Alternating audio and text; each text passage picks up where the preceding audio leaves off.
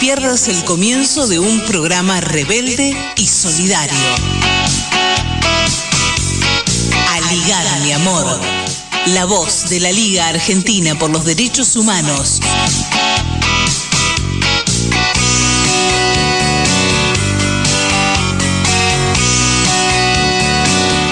Muy buen día, buenas tardes a todas y a todos. Bienvenidos a esta nueva emisión, el número 41 de Aligar mi amor, en este 17 de abril de 2021. Mi nombre es Mariens Monzón y aquí estoy junto a Olivier Bursen en la producción general, en la coordinación de aire, con Diana Álvarez también está en la operación de territorio rebelde acompañándonos aquí en este, en este espacio. También Nora Leguizamón con el equipo de producción, Clara López Pereira en redes, Diana Rodríguez en gráfica, Gonzalo Beicveder es editor y productor eh, artístico de este programa y por supuesto Elisa Giordano está en la coordinación general del programa. Ustedes se pueden comunicar a través del 11 33 22 92 44. 11 33 22 92 44. Nosotros estamos hasta las 14. También tenemos las radios que nos retransmiten y algunas lo hacen en simultáneo, otras lo hacen durante el fin de semana, como Radio Panamericana de Huerta Grande en Córdoba, FM Inclusión 102.3 de Gualeguaychú, Entre Ríos, también Radio Líder 97.7 de Luján en la provincia de Buenos Aires y Radio La Tosca de La Pampa, además de FM Riachuelo. Seguiremos nombrándolas durante el, el programa y quería comentarles que el día de hoy tenemos el tema política carcelaria, educación y derechos humanos, el cual vamos a tratar durante estas dos horas hasta las 14. Tenemos invitadas en vivo, eh, entrevistas en vivo como Andrea Casamento, Angélica Graciano, entre otros, y vamos a adelantar luego de qué va el programa con más detalle. Pero ahora tenemos la, la palabra de José Schulman, quien nos presenta su editorial en este, en este sábado.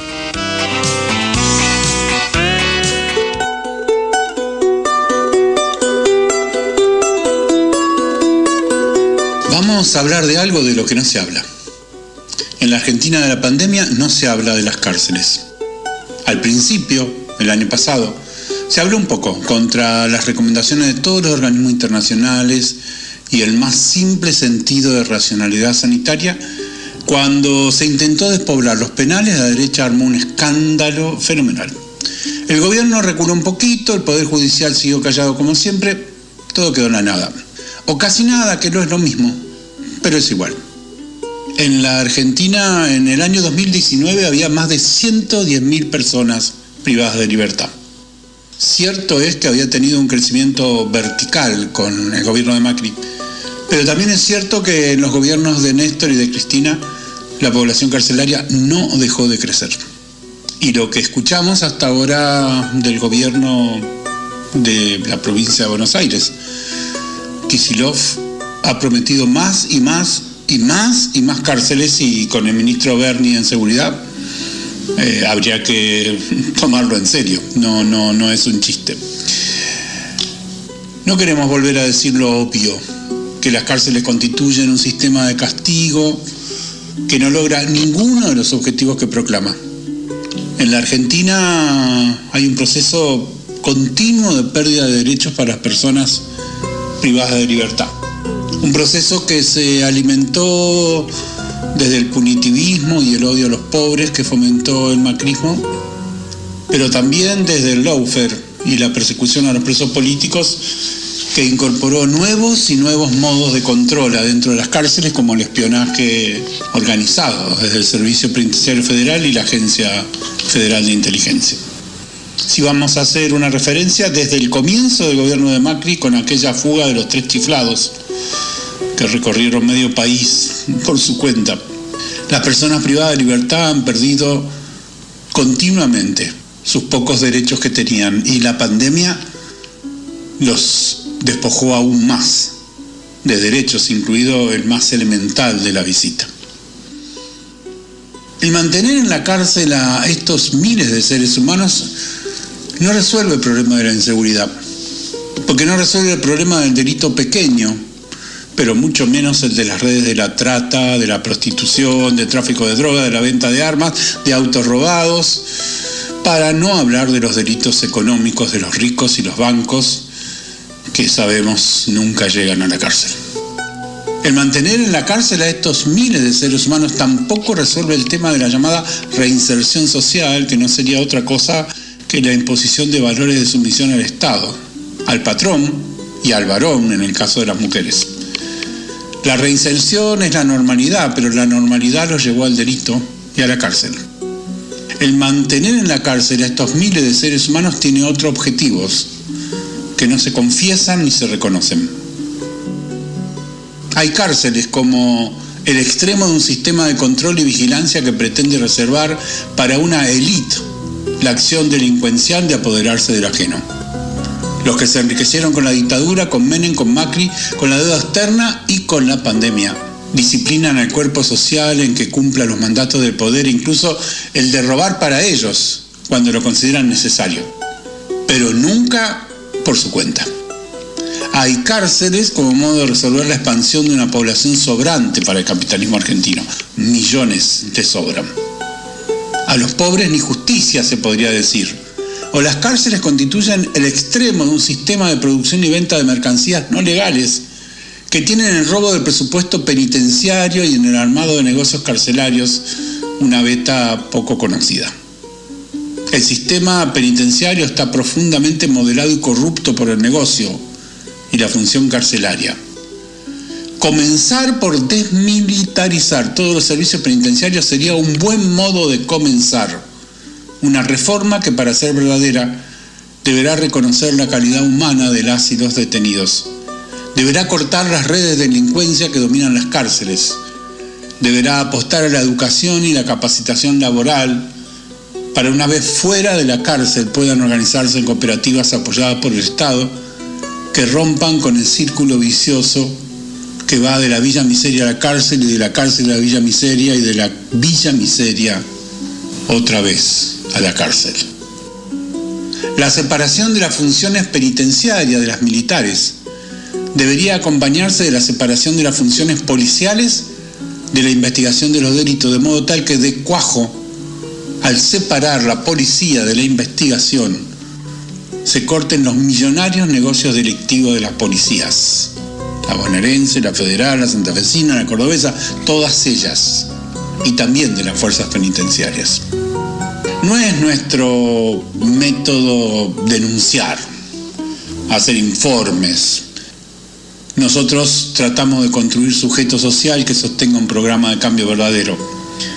Y si Bertolt Brecht escribió hace bastante tiempo que más grave que asaltar un banco era fundarlo, ¿Por qué no pensar que la población de personas privadas de libertad puede, como el resto del pueblo, asumir un programa, organizarse y luchar para resolver tan graves problemas?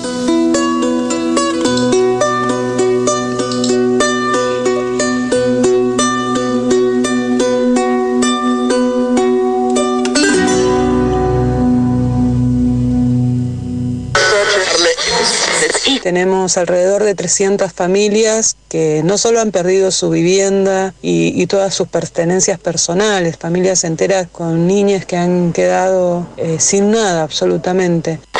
La mayoría de los desaparecidos son comisiones internas y gente militante luchadora que, que luchaban por un país mejor.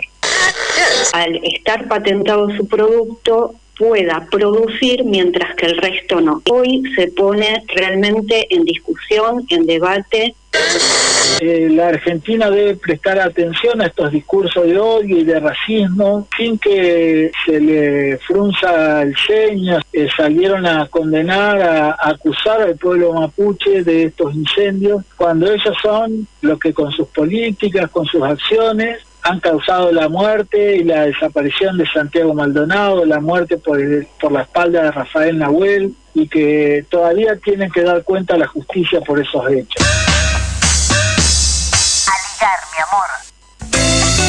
amor.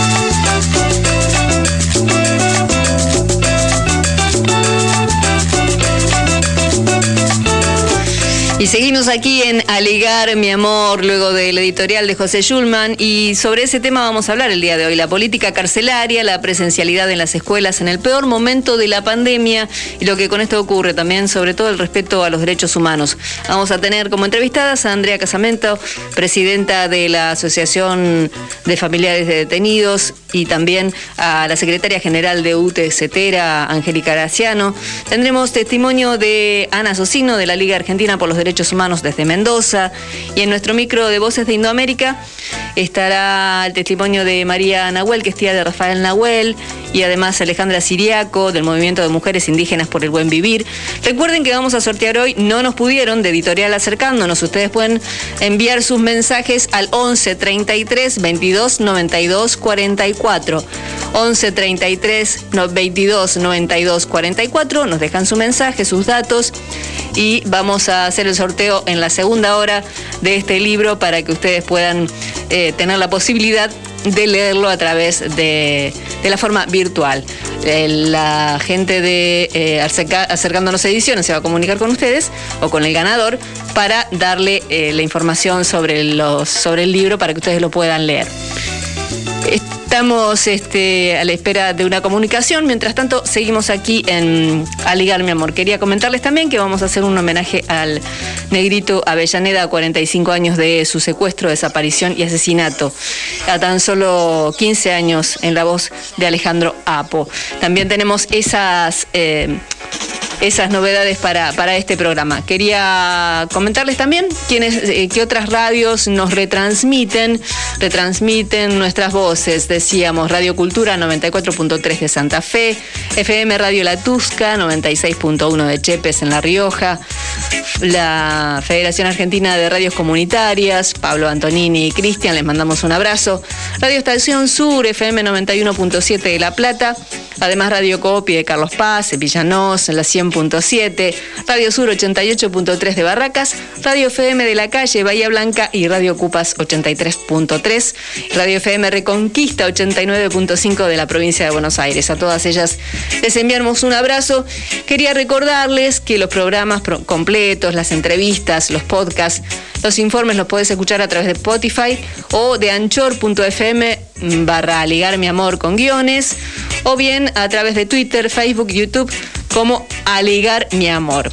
Entonces, dicho esto, quería también recordarles que es importante cuidarnos. No sabemos que por estos días, ayer viernes, eh, comenzaron las restricciones mm, dispuestas por un decreto de necesidad de urgencia del presidente de la Nación, que mm, define que eh, eh, no se puede circular de 8 de la noche a 6 de la mañana.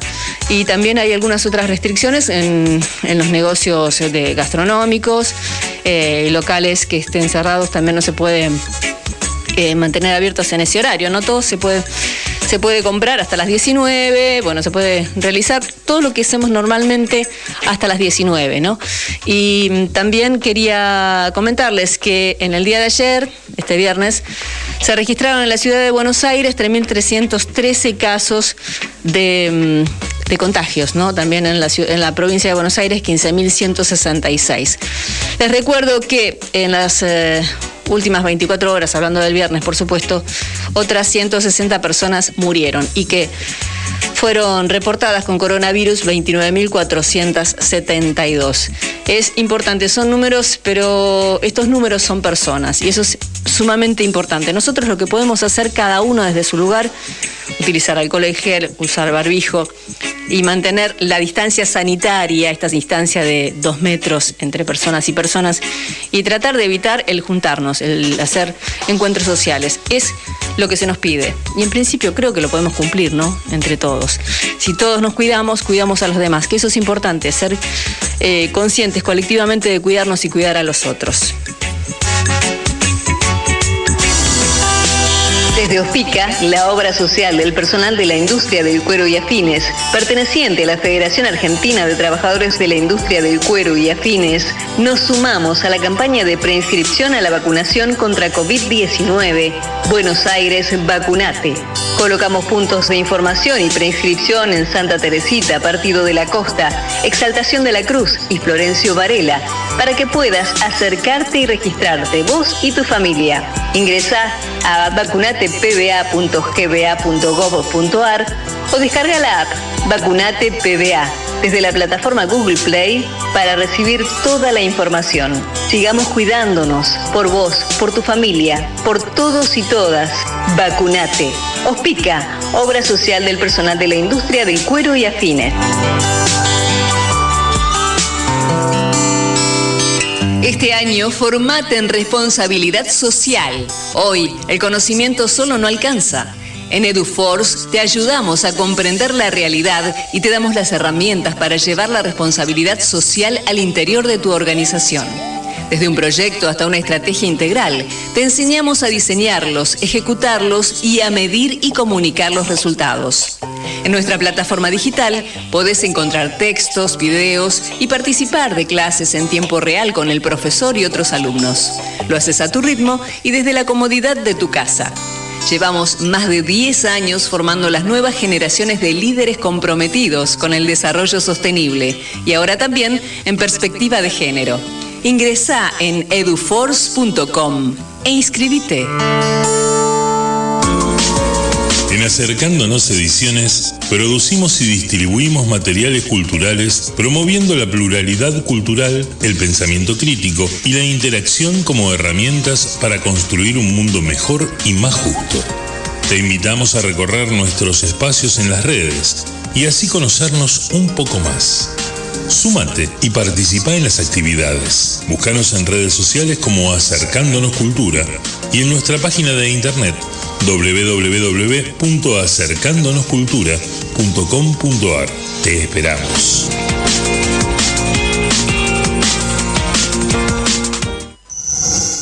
Entrevistas.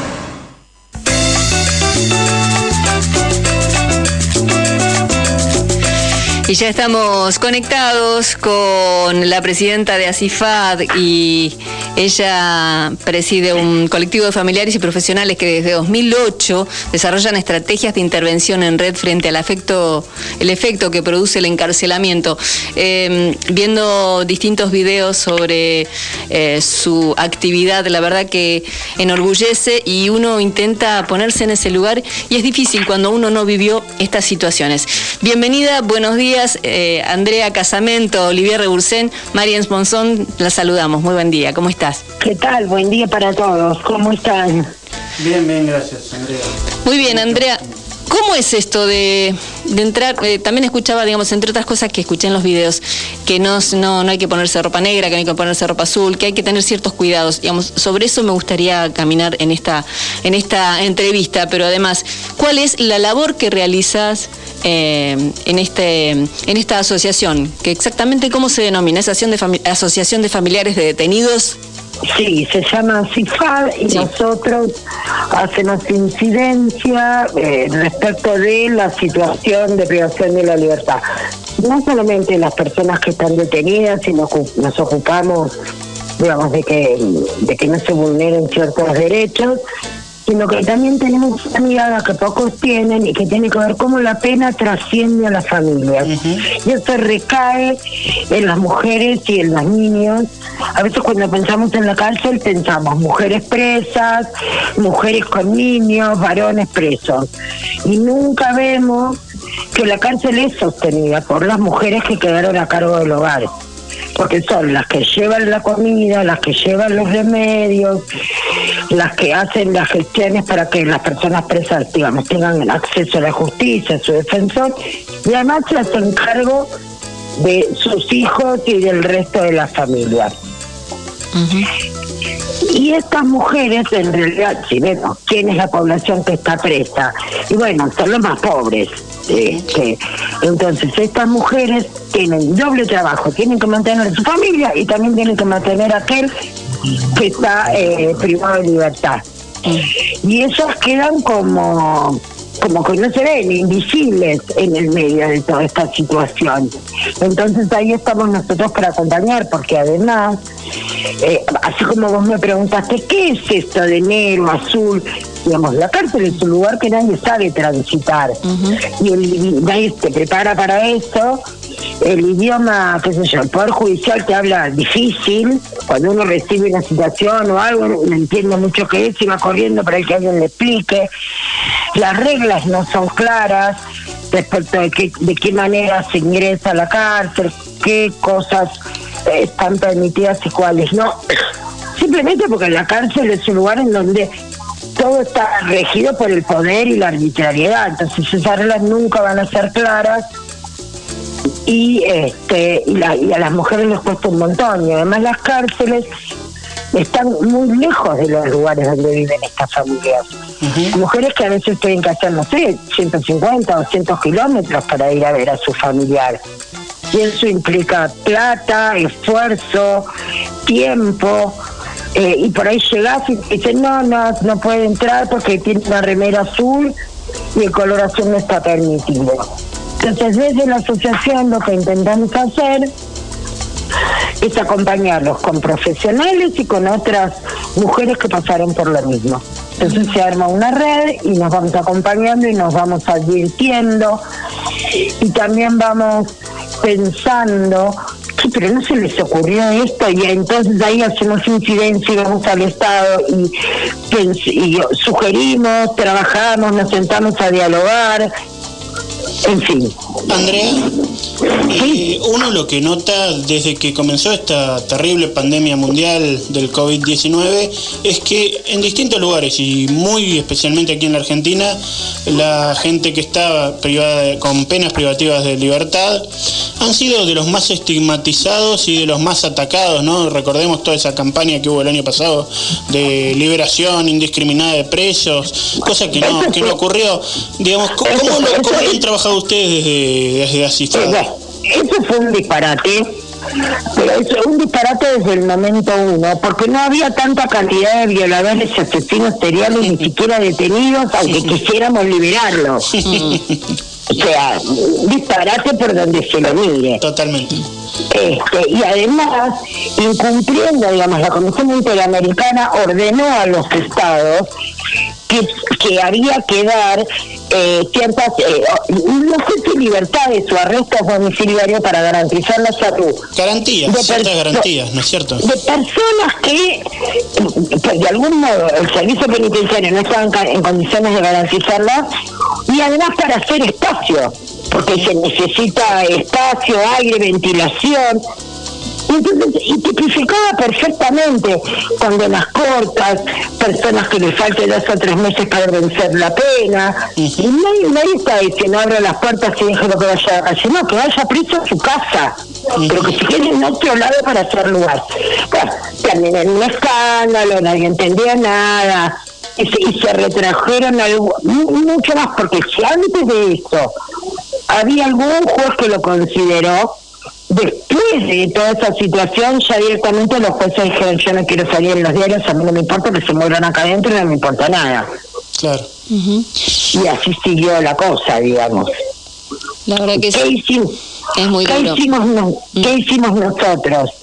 Bueno, lo primero que pasó cuando, cuando arrancó la pandemia y la preocupación de las familias era bueno, si nosotros no sabemos qué hacer en casa, pero por lo menos conocemos si tenemos un hospital cercano, podremos llamar a una ambulancia, ¿qué va a pasar con ellos? Se van a morir ahí adentro. Porque nosotros ya sabíamos que en la cárcel no había salud. Este, bueno, entonces empezamos a pedirles los organismos públicos, recibimos, no sé, 500 llamados por día, reforzamos todas las líneas de teléfono para derivar a los, a los organismos competentes todas esas demandas, este, pero poco se pudo, digamos, poco se pudo hacer, es decir, se, fueron escuchados y qué sé yo, pero nadie los fue a topar y nada de eso pasó. Y tal es así que hoy, ahora, en este momento, cuando todos estamos tan preocupados respecto de las vacunas, el servicio penitenciario todavía no nos pudo, no a nosotros, no le puedo decir al Estado argentino cuál es el plan de vacunación que tiene pensado para las personas que tiene detenidas. una, una violación de los derechos humanos absoluta, ¿no es cierto? Realmente decir una... A ver, una nosotros entendemos pero nosotros entendemos que, bueno, primero los mayores, después la fuerza Entonces yo no entiendo. Ahora, personas que están hacinadas y que tienen que dormir en un, en un lugar donde duermen dos y duermen 14, bueno, ya eso es de riesgo, no podemos garantizar ninguna ventilación cruzada ni ninguna otra cuestión. Personas que con enfermedades preexistentes, muchos con tuberculosis, porque con no haber salud en la cárcel, eso que uno se puede curar en el hospital, ahí no se ha tenido. Y ya eso le sumamos al COVID, entonces estas personas están dentro de la población de riesgo, evidentemente no. Después la otra pregunta que hicimos es, bueno, entonces por edades, ya se vacunaron personas de hasta 60 años. ¿Se vacunaron a personas de 60 años dentro de la cárcel? No, primero se va a vacunar el personal. Como si hubiera una diferencia entre la humanidad del personal penitenciario que claramente tiene que vacunarse. Y las personas detenidas. Evidentemente, perdón, Andrea, el sello está allí de personas pobres, entonces personas descartables. Y te quiero hacer una, perdón que te corte, nos quedan dos minutos nada más. Quería hacerte una consulta que tiene que ver con que eh, la Liga Argentina por los Derechos Humanos habló entre Cancillería que para ocupar la propuesta de Andrea Casamento para ocupar un lugar en el subcomité contra la tortura en la Organización de Naciones Unidas. ¿Qué nos puedes comentar sobre esto? Uy, eso fue algo, eso es algo impensado. Eh, me parece que es una responsabilidad enorme representar a Argentina en el subcomité y digamos, yo agradezco enormemente a la Liga, no solo por el aval, sino porque fue quien nos recibió y nos abre las puertas de su casa para que la organización y la asociación siga existiendo. Así que, bueno, eso desde ya. Y además, eh, bueno, nada, no, no sé qué va a pasar porque, bueno, ahora faltan unos días para que se defina, pero a mí me parece que es innovador y que es interesante. Primero que sea una mujer y que sea una mujer familiar que pueda cubrir ese puesto, porque hasta ahora hay un montón de recomendaciones internacionales, pero ninguno habla sobre el cuidado de las mujeres familiares, sobre las requisas de las mujeres, sobre el cuidado de los niños y lugares apropiados dentro de las cárceles que los niños visitan, sobre el trato a esos niños. Entonces me parece que ahí quizás eh, mi postulación puede llevar una mirada eh, que no se está teniendo en cuenta y que a lo mejor sumaría eh, para que juntos miremos otras cosas. Claro. Perfecto. Bueno, Andrea Casamento, presidenta CIFAD, compañera de ruta de la Liga, le agradecemos mucho de sus conceptos en torno a esta gravísima violación sistemática de los derechos humanos y cuenta con el programa para difundir y denunciar cualquier situación al respecto. Muchísimas gracias. Y además, bueno, nada, es esto, compañeros de ruta con la liga. Hacemos fuerza para que se cumpla esto, esta, este avance hacia, hacia la Organización de Naciones Unidas. Muchísimas gracias, Andrea Casamento. Gracias a ustedes. Adiós. Entrevistas.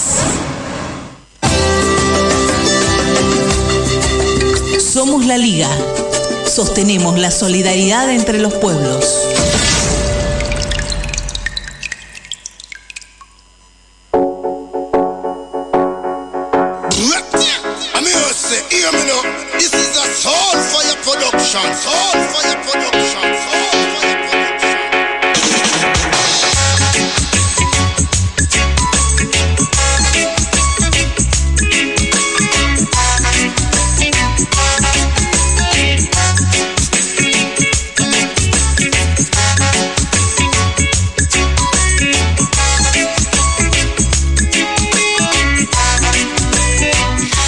Y seguimos con el tema que nos ocupa en el día de, hoy, ¿no? Sobre el tema de las cárceles, la situación carcelaria.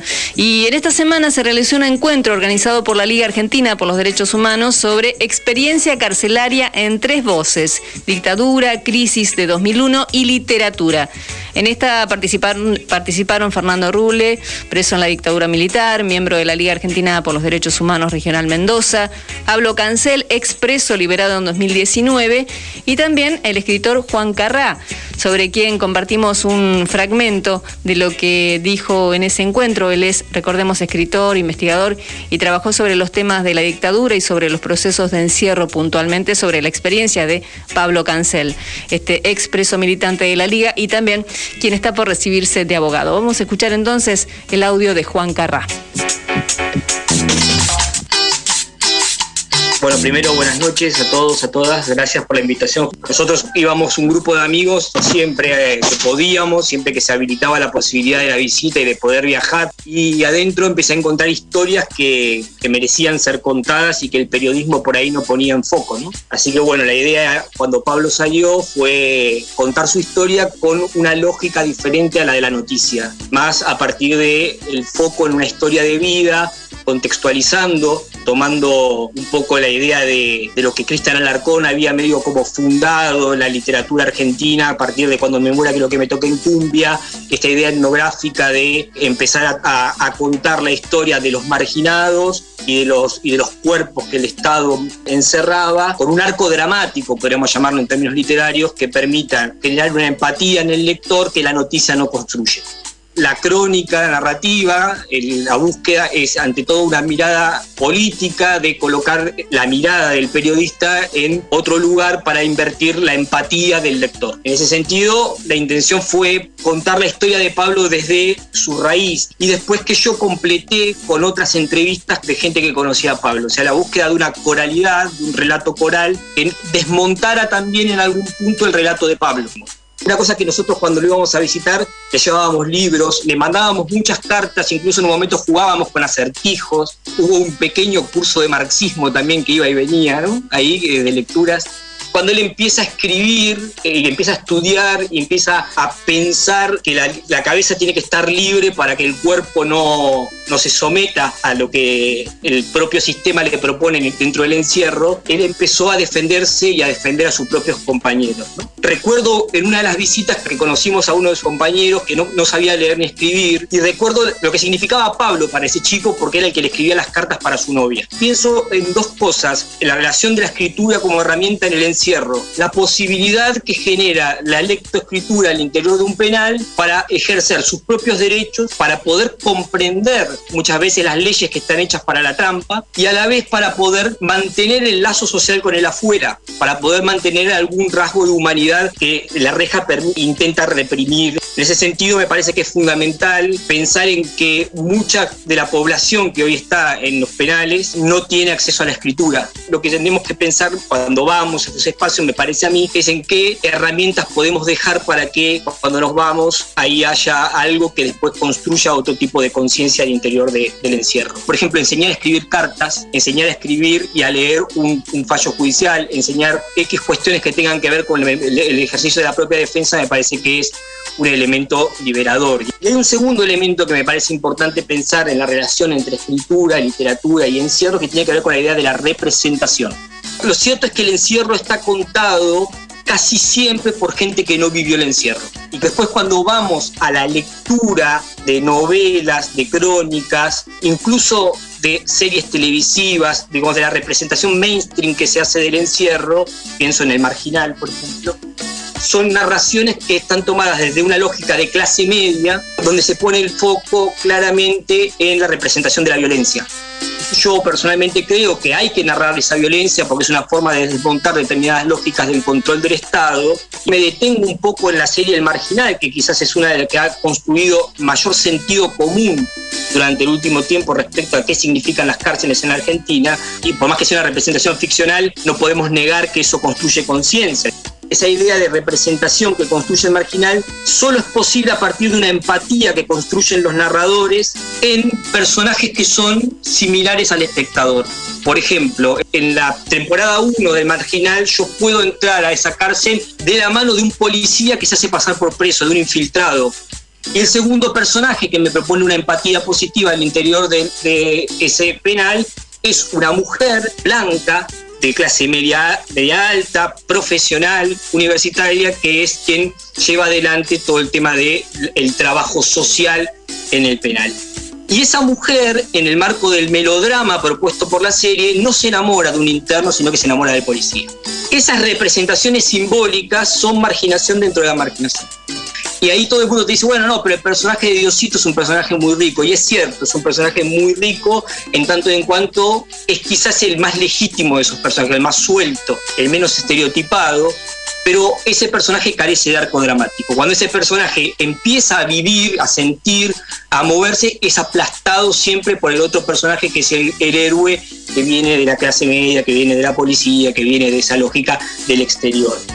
Otro elemento que me parece sustancial para trabajar al interior de los penales es la búsqueda de la construcción de representaciones propias. Me parece sí que es importante que esas voces que en el exterior habitualmente no tienen un canal de, expresión, en el interior, en el intramuros, puedan encontrar formas de representación que trasciendan los muros para contar verdades para contar experiencias y que incluso esas violencias que se puedan encontrar de adentro o esas historias de amistad y de lealtades y de redenciones puedan ser contadas por las propias voces de los internos.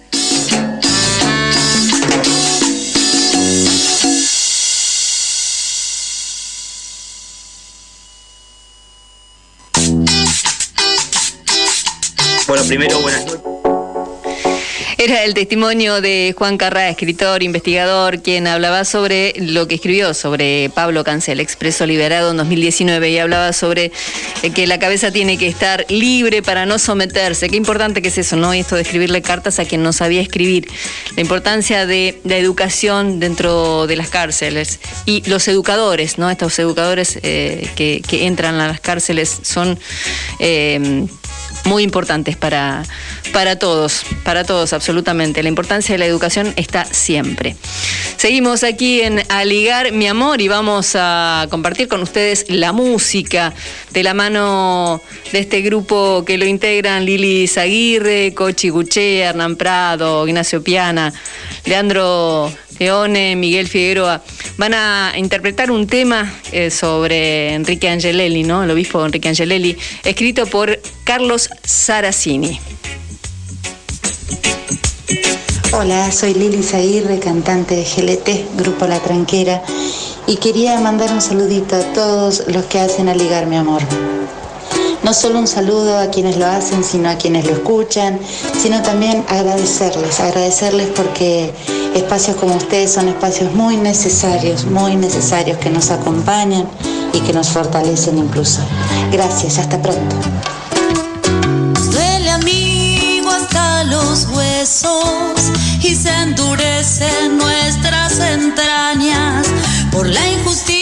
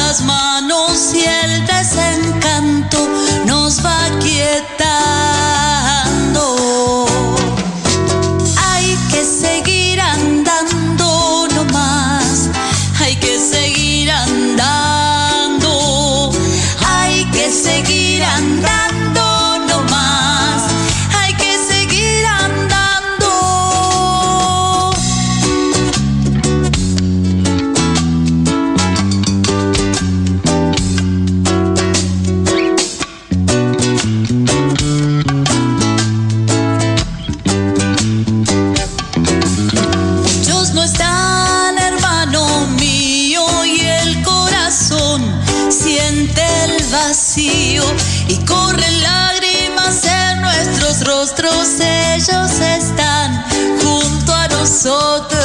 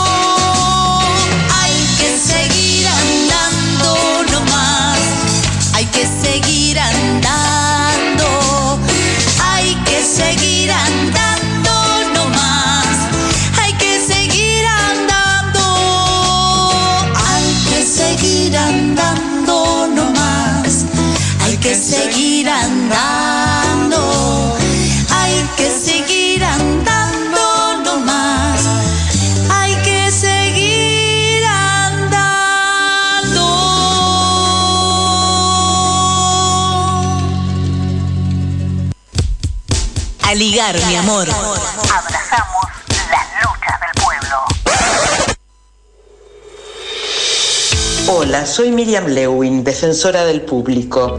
Quiero contarles que la Defensoría del Público está convocando a la segunda audiencia pública.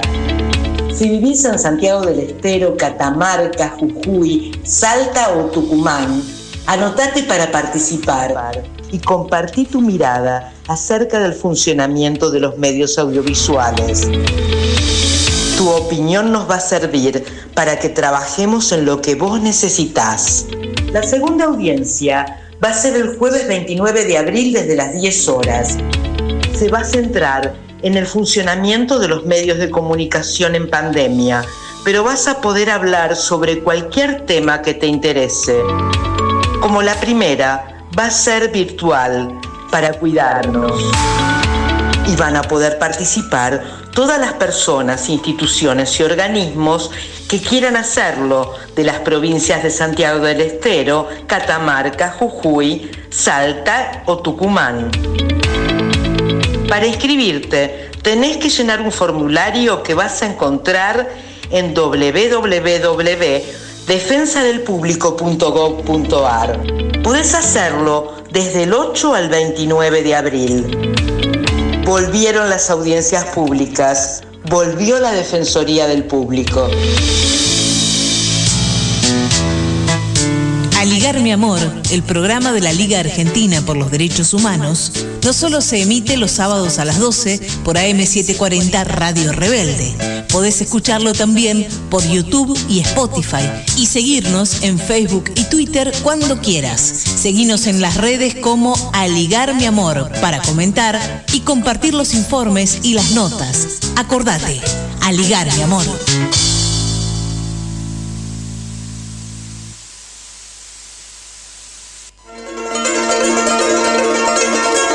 Toda América, desde la gélida Alaska hasta nuestra Patagonia, está hoy sometida a un proceso genocida, inducido, el resultado de las prácticas capitalistas de más de dos siglos. A la pandemia se le unen la persecución judicial, la cárcel como herramienta de control social y político, la persecución en todas sus formas. Asesinan afrodescendientes en los Estados Unidos, persiguen migrantes en toda la América Central, bloquean a Cuba y a Venezuela, persiguen a Bolivia, exterminan luchadores sociales en Colombia y gobiernan con mano dura en Perú, Chile, Brasil, Paraguay y más. Pero no nos han vencido. Existimos porque resistimos, resistimos y existimos. La Coordinadora Americana por los Derechos de los Pueblos es la heredera de todas las luchas humanistas. Es la herramienta del siglo XXI para conquistar los derechos humanos. El lunes 19, a las 12 horas de la Argentina, para toda América, acto por la libertad de las y los presos políticos, todos los derechos para todos.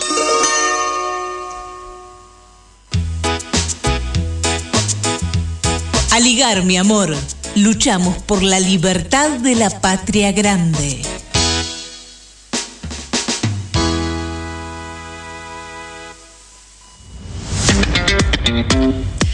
Reiteramos entonces este 19 de abril, Derechos Humanos, Prisioneros Políticos, Intervención Imperial, el encuentro de la Coordinadora Americana por los Derechos de los Pueblos en el que participan la Liga Argentina por los Derechos Humanos, Fundación Lazos de Dignidad de Colombia, Agrupación de Familiares Ejecutados Políticos de Chile, Funda Latín Venezuela, Plataforma Social de Derechos Humanos, Memoria y Democracia de Paraguay, Liga Mexicana por la Defensa de los Derechos Humanos.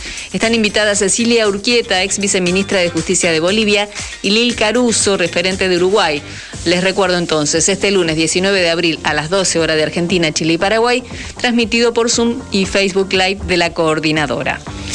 Dicho esto, vamos entonces a compartir con ustedes la, vamos a irnos hasta Mendoza, ¿no? Con un informe brindado por Ana Socino sobre la política carcelaria que se aplica en esa provincia. Ana Socino es trabajadora social, miembro de la Red por los Derechos Humanos de Mendoza e integrante de la Liga Argentina por los Derechos Humanos en esa provincia. Vamos a compartir entonces con ustedes el testimonio de Ana Socino.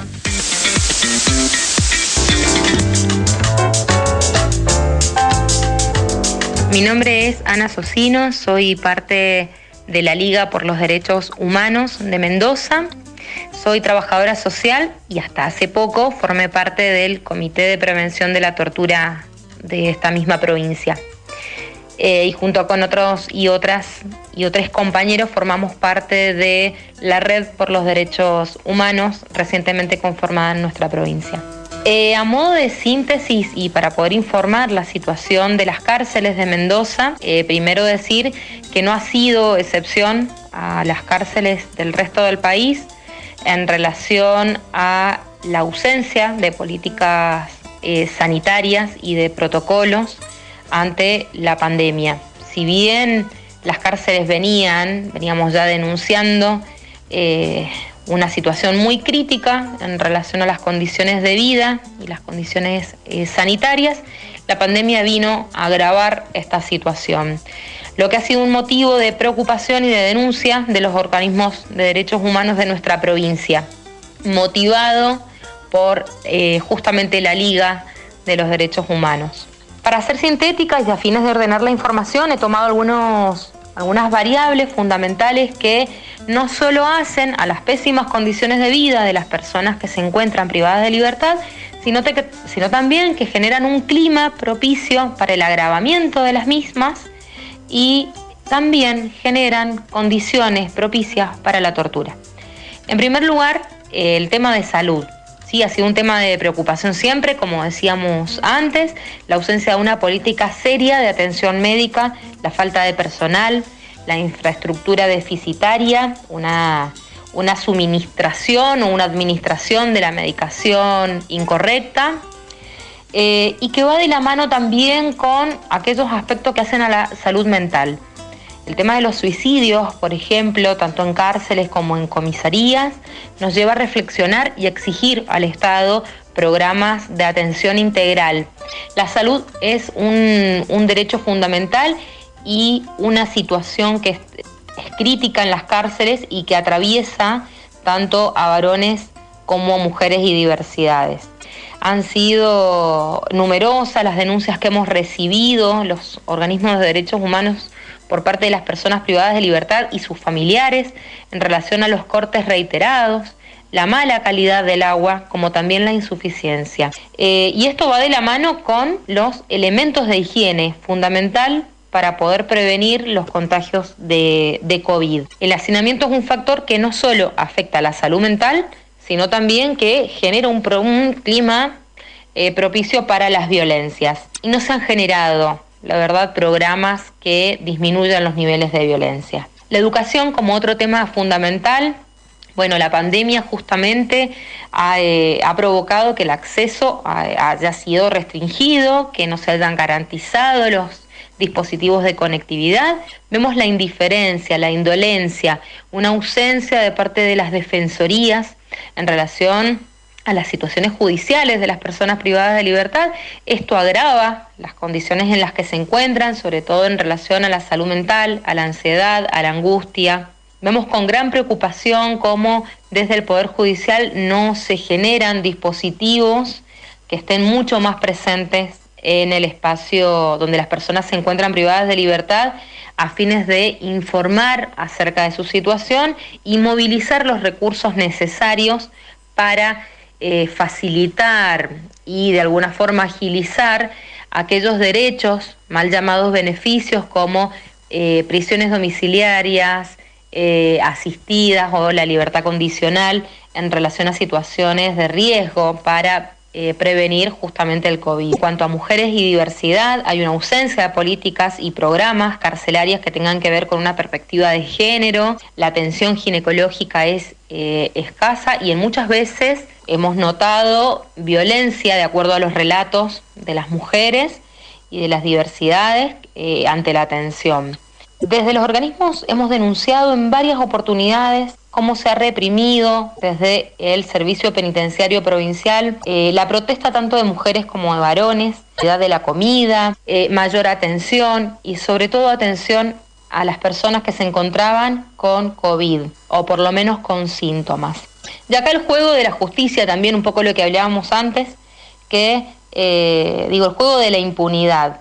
No se capacita el personal y tampoco se generan eh, políticas o programas internos que sean prácticas alternativas de mediación y de diálogo.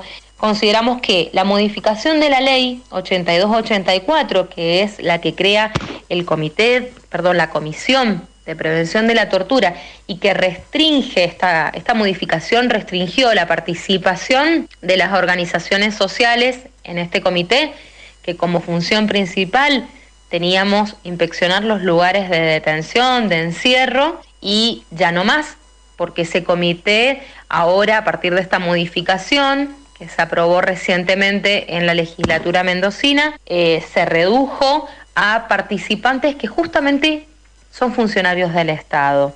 Este proyecto, cuando fue un proyecto de ley, fue presentado por quien ahora es diputado, Alfredo Cornejo, junto a su ministro de Seguridad eh, y recientemente fue aprobado por lo que muchas organizaciones y organismos que veníamos inspeccionando las cárceles, reaccionando frente a estas situaciones, pudiendo hacer escuchas familiares a personas privadas de libertad, la, la famosa y llamada violencia terciarizada en la que el Estado tiene un gran nivel de responsabilidad, bueno, justamente ya esas oportunidades no las tenemos los organismos quienes participábamos, porque esta modificación nos deja por fuera y deja solamente a los funcionarios como parte de este comité y un procurador de las personas privadas de libertad que viene siendo denunciado por familiares, por organizaciones y justamente por personas privadas de libertad por la no atención, cómo ha atravesado la ausencia de política de salud a las cárceles, una ausencia de órganos de contralor, eh, la tortura ha sido histórica, pero sí es real que en estos últimos tiempos ha aumentado. El desafío que tenemos es continuar desde los organismos de derechos humanos trabajando en red, desde la Liga nos, nos vamos a presentar en el Comité Nacional para la Prevención de la Tortura para formar parte del registro de organizaciones eh, a fines de poder continuar, de seguir, de poder inspeccionar las cárceles, seguir acompañando algunos procesos que veníamos acompañando en relación a personas con discapacidad que se encuentran privados de libertad, a mujeres, a diversidades, como también a los jóvenes que se encuentran en una cárcel distinta, que pertenece a otro ministerio diferente, pero que no se salva de la hostilidad propia de las cárceles. Es seguir denunciando, seguir trabajando en redes y por supuesto seguir estando a disposición de quienes se ven atravesados por las situaciones más crueles del aparato punitivo. Agradezco la entrevista, agradezco el espacio y un fuerte abrazo a todos, todas y todas las compañeras.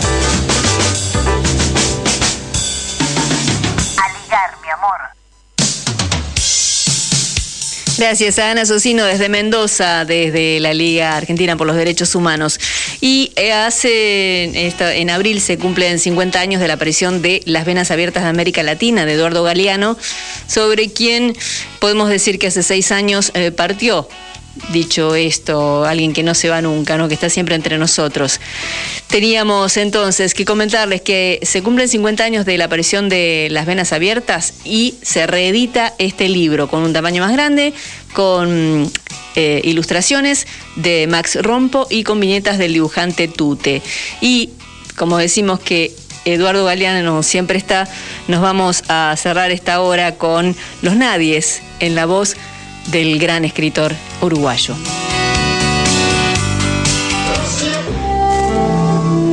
Sueñan las pulgas con comprarse un perro y sueñan los nadies con salir de pobres.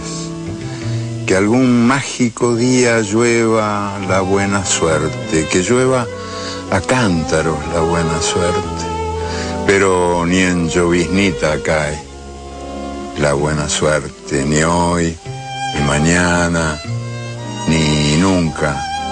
Por mucho que a los nadies les pique la mano izquierda o se levanten con el pie derecho o empiecen el año cambiando de escoba.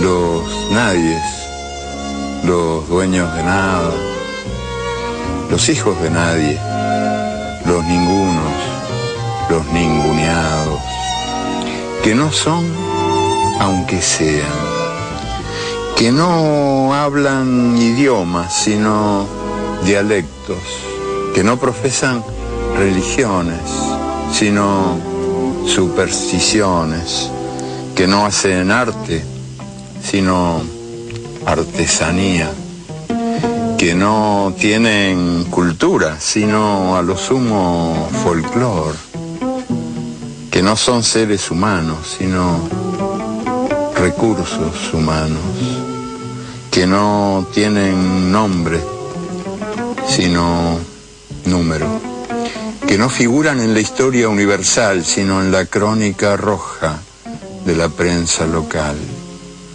los nadies que cuestan menos que la bala. Que. A ligar, mi amor. El programa de la Liga Argentina por los Derechos Humanos.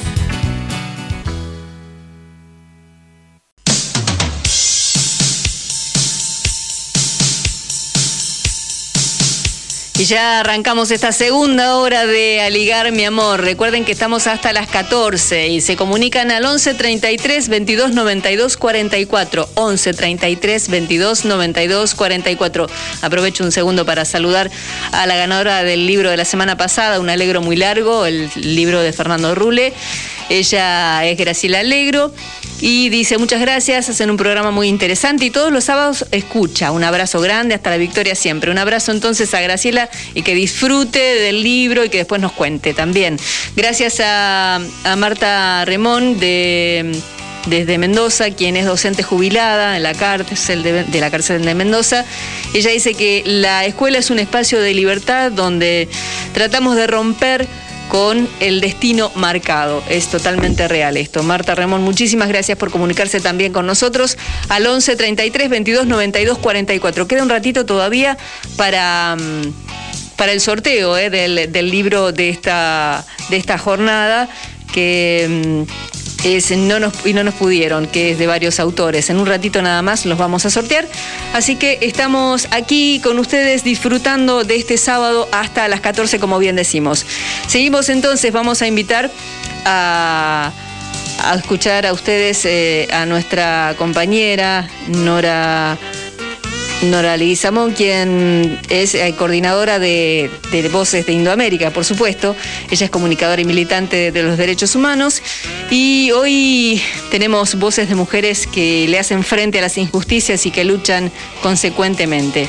Una es Alejandra Siriaco, mamá de Ismael Ramírez, este chico de 13 años asesinado en la provincia de Chaco. Y también María Nahuel, que es la tía de Rafael Nahuel desde Bariloche, Río Negro. Recuerdan que Rafael Nahuel, Nahuel fue, fue asesinado por la espalda por un integrante del grupo Albatros en tiempos del gobierno de Mauricio Macri.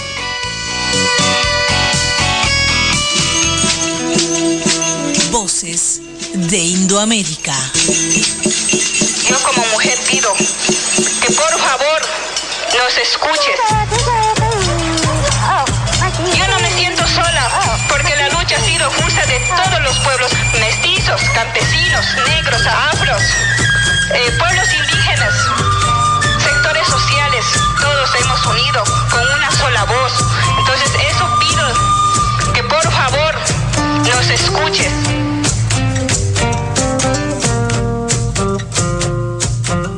Hoy en Voces de Indoamérica tenemos el testimonio de dos mujeres, dos mujeres guerreras. Una es Mariana Nahuel. Mariana Nahuel es la tía de Rafael Nahuel, el joven asesinado en el sur a manos de los albatros por un tiro en la espalda, bajo el ministerio de Patricia Bullrich. La otra eh, mujer guerrera es Alejandra Siriaco. Alejandra Siriaco es la madre de Ismael Ramírez, el niño asesinado en la puerta del supermercado Impulso en Chaco. Eh, en un confuso episodio donde eh, los dueños del supermercado retenían las tarjetas alimentarias de los hermanos. Hubo tumulto, desorden y un hombre disparó contra la multitud. Cuando le pregunto a Alejandra quién es el asesino de su hijo, ella me dice es el Estado, porque no investiga. El Estado decidió no hacer justicia con un niño indígena. Hoy Alejandra Siriaco es parte del movimiento de mujeres indígenas por el buen vivir. Ella eh, viene en la columna norte. Hay otras hermanas que vienen a Buenos Aires desde otros puntos cardinales. Escuchemos el testimonio de Alejandra Siriaco. Me llamo Alejandra Siriaco, soy la mamá de Ismael Ramírez. Camino para sanar, camino por decir basta con el terricidio. El terricidio para nosotros es todo, porque a nosotros hoy no, nos están matando día a día a, niños, ancianas, ancianos. Mueren deshidratados, mueren desnutridos, de nutrición hay mucho en el, norte. Bueno, en la comunidad del Chaco, yo vivo en Presidencia Roque Peña, ahí se sufre mucho. Nosotros sufrimos mucho porque no tenemos agua. Para salir a buscar el agua tenemos que salir lejos. A veces tenemos que caminar 20 cuadras para llevar unos bidones de 20 litros para traer el agua. Todo esto que estamos caminando me da fuerza para seguir adelante, me da fuerza para seguir a, luchando y pidiendo justicia y pidiendo que, también queremos nosotros derechos de tener el agua en la casa. Lucho día a día para mis niños de mi comunidad y el dolor que llevo me transforman a una mujer valiente, fuerte. Me siento capaz de ir adelante todavía. Salimos a caminar del 14 de marzo y queremos llegar a Buenos Aires el 20, para el 25 de mayo. Acá estamos de pie las hermanas siguiendo caminando. Muy pronto estaremos en Buenos Aires. Somos la fuerza de nuestras ancestras, mujeres indígenas organizadas en el movimiento de mujeres indígenas por el buen vivir, respondemos al llamado de la tierra. Salimos desde los territorios plurinacionales para exigir basta de terricidio. Es ahora, es urgente. Eh, sí, actualmente la columna norte está en Rosario, en la zona oeste, en la comunidad Nampón. Eh, nosotros hicimos un recorrido todo por la parte de Santa Fe, Estuvimos varios lados llevando la propuesta del el movimiento como campaña, si se le puede decir, esto de empezar a concientizar y empezar a civilizar lo que es el terricidio para todos, no solamente para las naciones indígenas, para decir basta de terricidio, para que se declare de lesa naturaleza y de esa humanidad, para que se empiece a visibilizar y que el Estado tenga conciencia de que hay otras personas que realmente le importa. Les convocamos a todos quienes no quieran ser cómplices silenciosos frente a la destrucción de la vida. Acompáñenos y caminemos para sanar. Mientras no tengamos justicia, para ellos no habrá paz. Para saber cómo sumarte o cómo colaborar con nosotras, escribinos a basta de terricidio Ahora vamos a escuchar una entrevista que le hicimos a María Nahuel después de la visita de Patricia Burrich a su territorio. Estamos en el aire en Aligar Mi Amor, en línea telefónica con María Nahuel. Ella es tía de Rafael Nahuel. Y queremos preguntarle sobre los dichos de Patricia Bullrich y los incendios. No, lo que fue el incendio, bueno, yo la verdad que no puedo opinar mucho. Eh, supuestamente, por lo que hemos escuchado, que esto tiene culpa el Estado también, por las tierras, el interés. Eh, nosotros jamás iríamos a encender a ningún lado porque, bueno, cuidamos mucho la naturaleza aparte a donde vaya, al sur, al oeste, a Buenos Aires, a donde sea, hay gente nuestra. Gente que sigue viviendo arrinconada en los barrios, en los lugares así que lo han ido rinconando, le han sacado sus tierras. Bueno, ahí donde se quemó, que quemaron en varias partes, hay nuestra también, gente nuestra que quedó sin casa, sin tierra. El, el Estado tiene un interés grande de las tierras, en distintos lados si no es por la hidroeléctrica, por las mineras, petroleras, y así eh, van haciendo montaje. Esta señora nazi, delincuente, viene a acusar sin tener prueba, igual como escuchaba, sigue acusando sin... Eh, sigue diciendo que fue un enfrentamiento cuando se hicieron las pericias y cuántos casquillos de balas se encontraron. Sigue saliendo en, los medios, en otros lugares, y las pericias que de nosotros nunca hubo enfrentamiento. Nosotros nunca, ¿cómo lo vamos a poder enfrentar a tantas balas? Y mataron a Rafita por la espalda y herieron a dos más, una Lamuen y un Lamuen por la espalda también.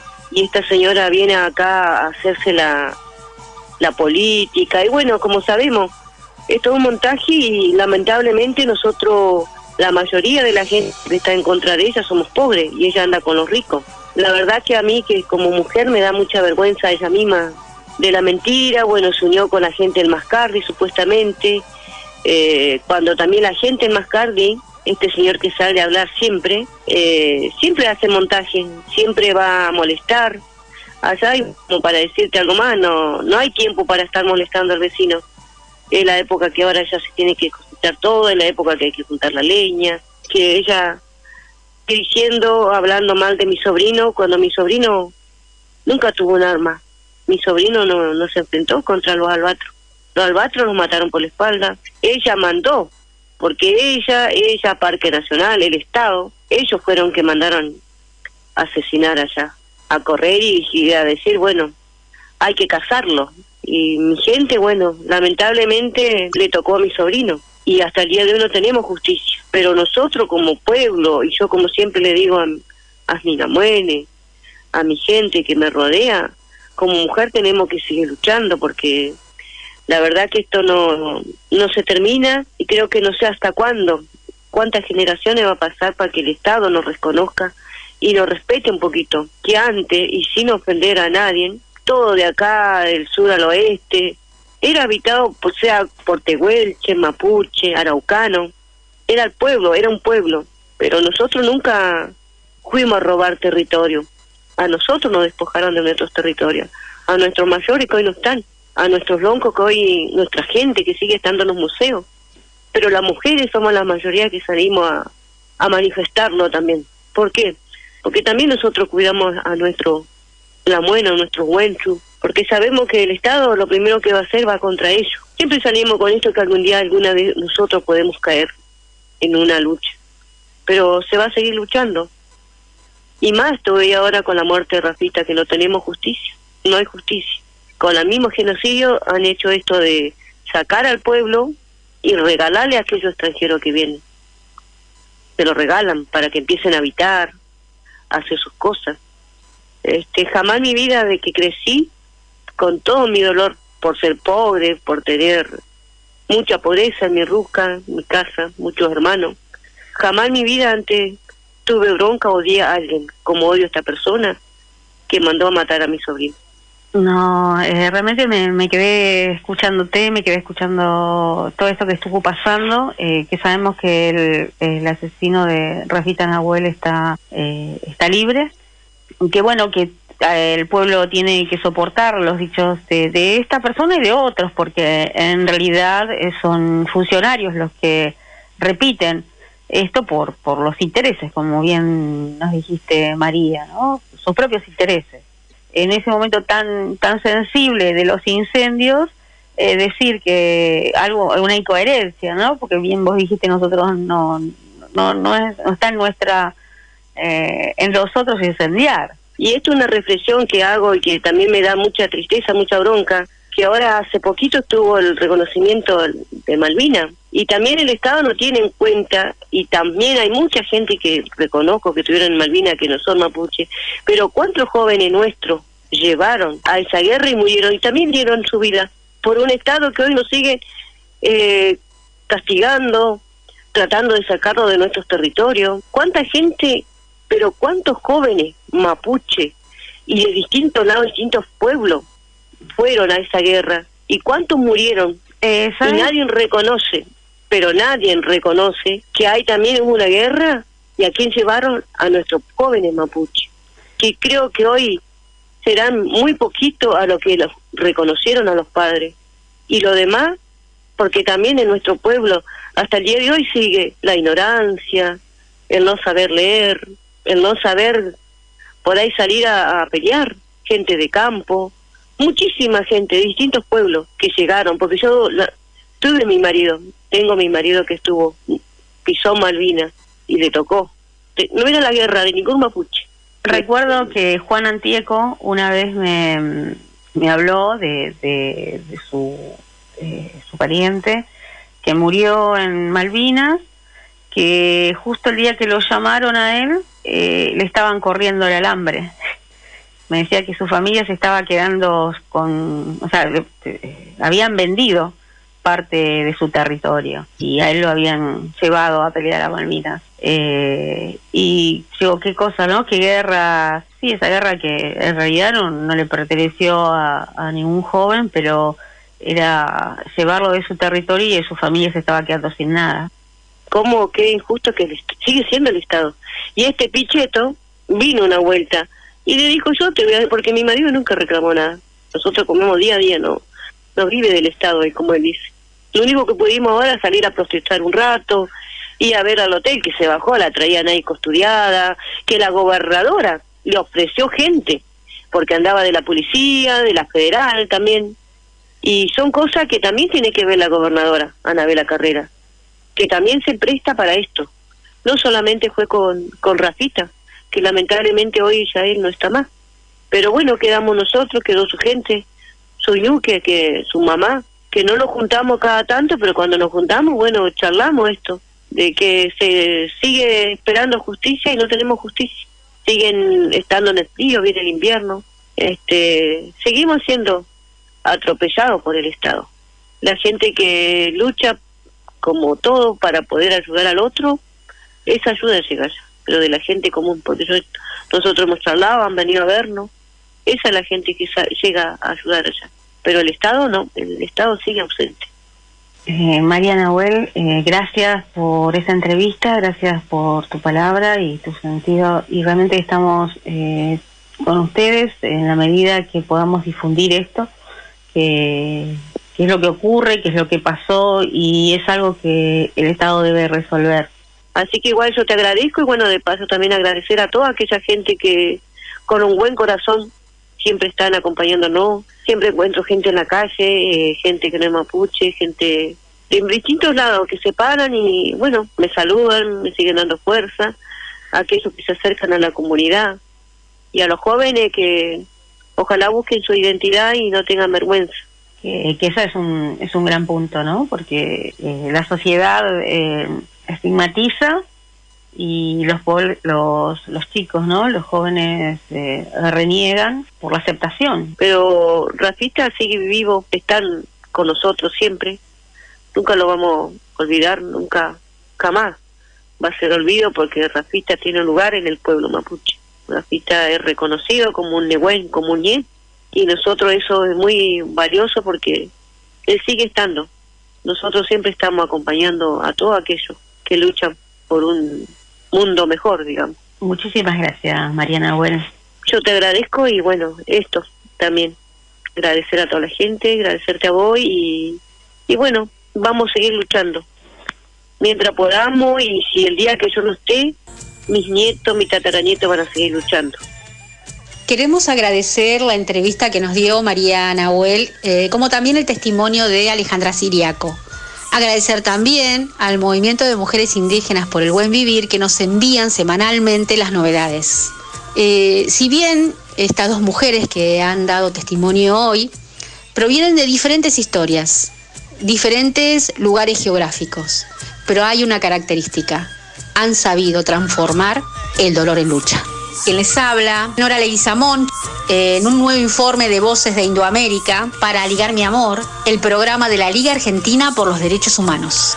Canto al río y a la luna al repicar de un tambor. Yo le canto a las mañanas y al sonido de mi voz para que sea escuchada y mi pueblo tenga unión, más justicias y derechos con palabra e intención. También canto a los gobiernos que escuchen esta canción y no derramar más sangre que me arranca el corazón. Si me sirve de algo, muchos ya se han ido sin razón, pero con un gran motivo pido al mundo más amor, perdón, amor, perdón, amor, perdón, amor, perdón. Soy humano. Voces de Indoamérica.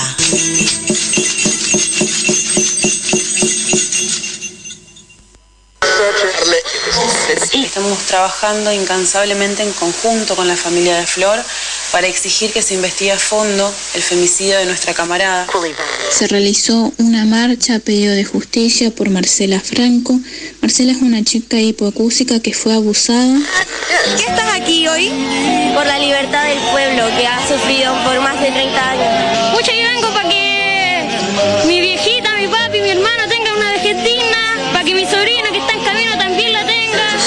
que me parece importante es dejar claro que, que se puede y se debe ser sanmartiniano y bolivariano. Con lo que San Martín, como Bolívar, como Artigas, fundaron la unidad latinoamericana. Con la expectativa y la esperanza de que siempre hay batallas para seguir liberando, en tanto haya todavía imperios que quieran someter a los pueblos. Me parece que nosotros debemos tomar esta idea de patria grande y analizarla en ese contexto como ese proyecto revolucionario. Una de las grandes cosas que ha logrado el neoliberalismo para sí y en contra de la humanidad es la resignificación de las palabras, la apropiación de la semántica como si fuera algo que no tiene historia, algo que es abstracto, algo que es neutral. A ligar, mi amor. Entrevistas. Así es, seguimos en Aligar mi amor y en esta semana se- la Presidencia de la Nación dispuso el decreto de necesidad y urgencia número 241 que entre otras cosas dispone la suspensión de las clases presenciales y las actividades educativas no escolares presenciales en todos los niveles y modalidades. Y para hablar sobre este y otros temas estamos en línea con Angélica Graciano, ella es secretaria general de la Unión de Trabajadores de la Educación, etcétera. Muy buenas tardes. Angélica Graciano, bienvenida a Ligar mi amor en esta tarde de sábado. ¿Qué tal? Buenas tardes. ¿Qué tal? ¿Cómo va?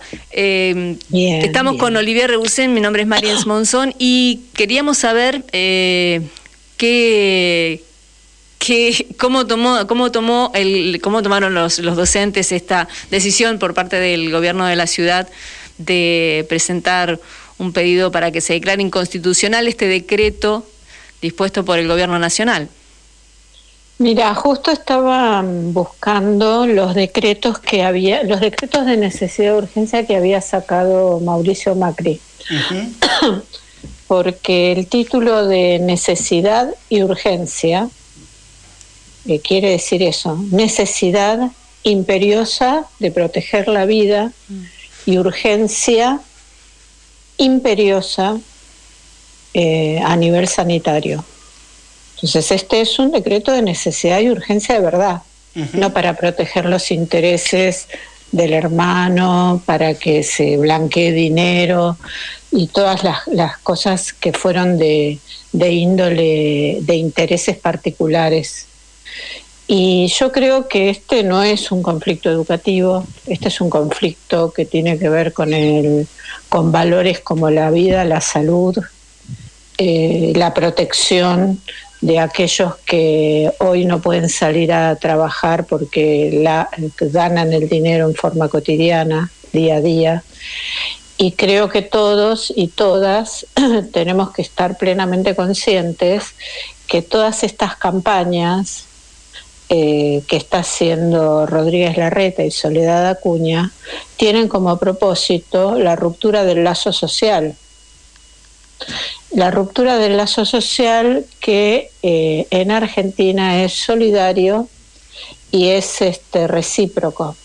Entonces lo que están eh, haciendo de una forma muy artera, muy deshonesta y muy dolorosa para todas y todos es eh, privilegiando la economía por encima de la vida y privilegiando, yo diría algo más, que es la, campaña electoral por encima de la vida.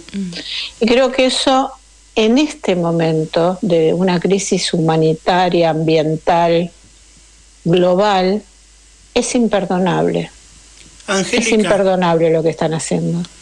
Eh, Angélica, Olivia Robertson le habla. Eh, a mí lo que se me ocurre viendo todo este devenir de, informaciones que, introducía Marian y que usted bien respondía recién, uno a lo que asiste desde las coberturas hegemónicas en los medios es un mecanismo de impedir la voz de los docentes y sobre todo de sus representantes sindicales, al punto, ¿no? digamos, de que más de una dirigente sindical le ha demostrado cuánto más cómodo fue trabajar el año pasado y más útil fue trabajar con una educación virtual, aun cuando el Estado no se hizo cargo, el Estado de la ciudad, no se hizo cargo de sus obligaciones, que, estos mecanismos de la burbuja, que lo único que hacían era realmente poner en, peligro la salud de docentes, familiares, toda la comunidad educativa, las niñas, realmente la persistencia mediática es notoria. Eh, ¿Coincide con nosotros?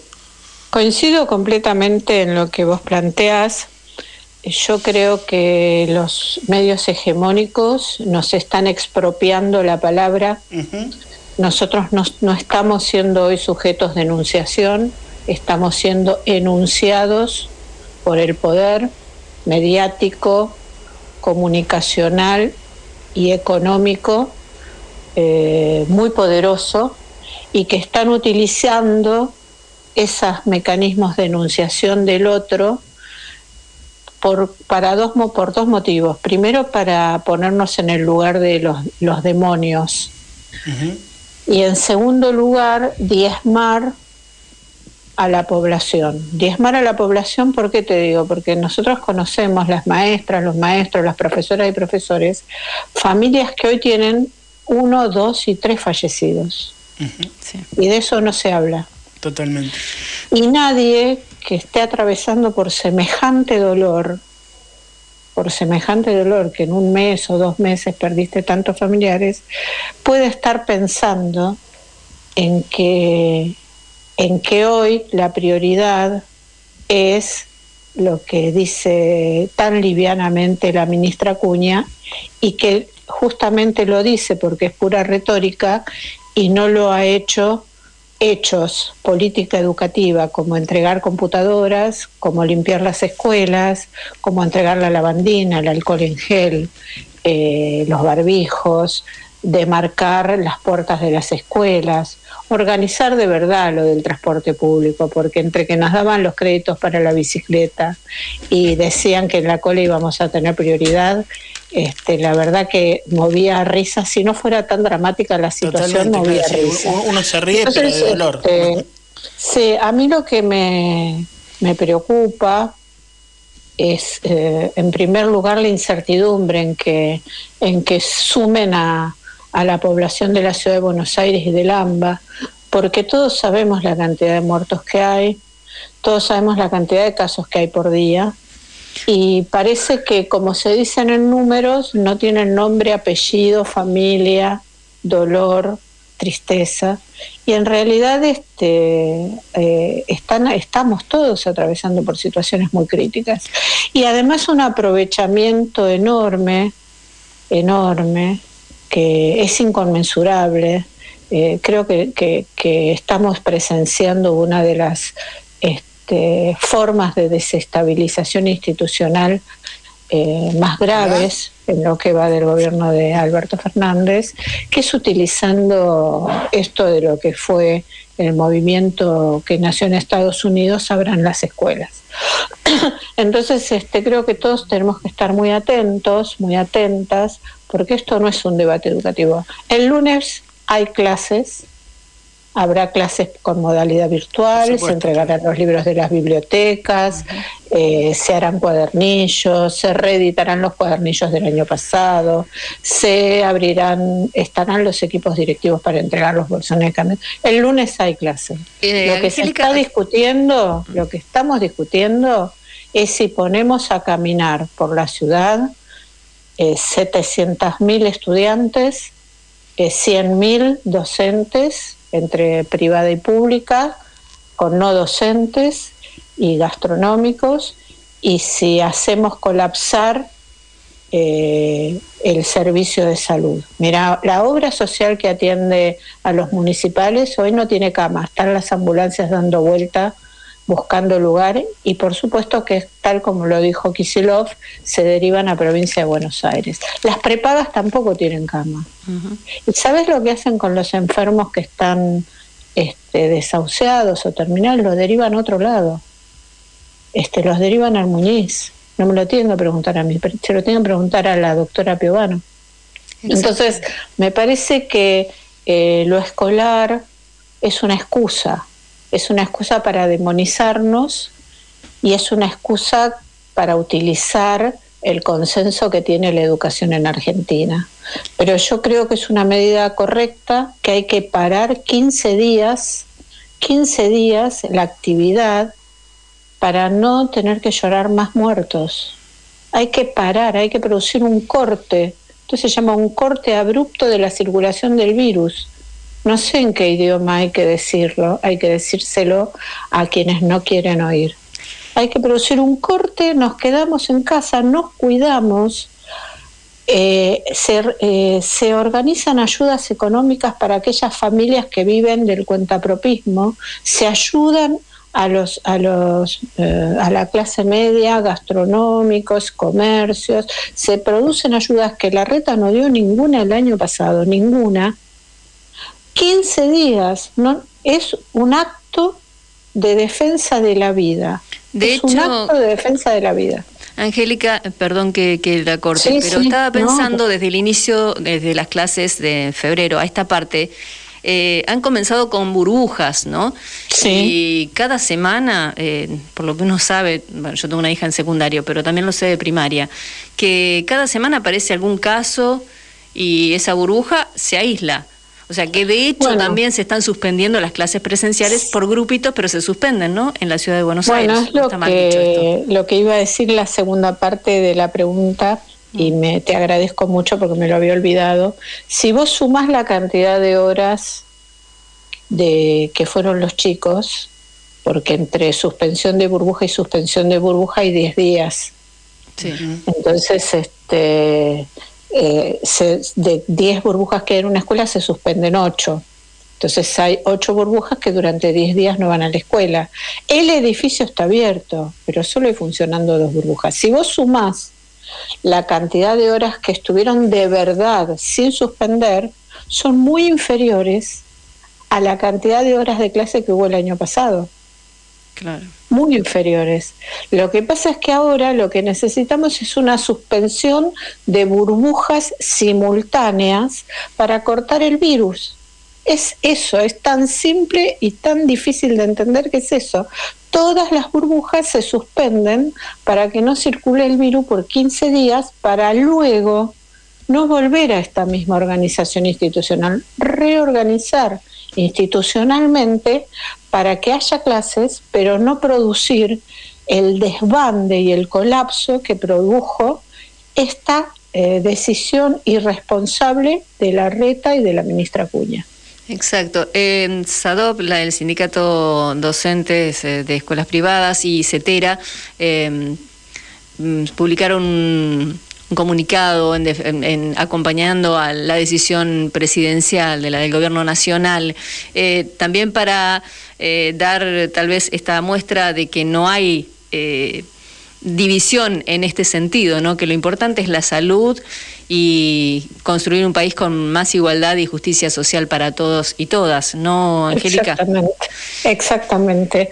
Nosotros, bueno, todos los que nos dedicamos a educación y todos los, los que se dedican a derechos humanos, eh, estamos del lado de la vida. Nosotros siempre vamos a defender la prioridad, es la vida. Junto con la vida es la salud y junto con la salud es la dignidad.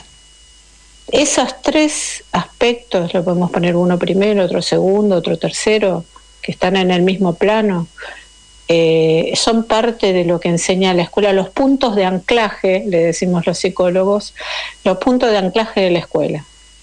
Eh, no vamos a renunciar a eso porque hay una campaña comunicacional mediática eh, violenta que está del otro lado, que es la necropolítica. Lo que lleva adelante el gobierno de la reta y lo que lleva adelante toda la derecha en Argentina es eh, que muera el que tenga que morir.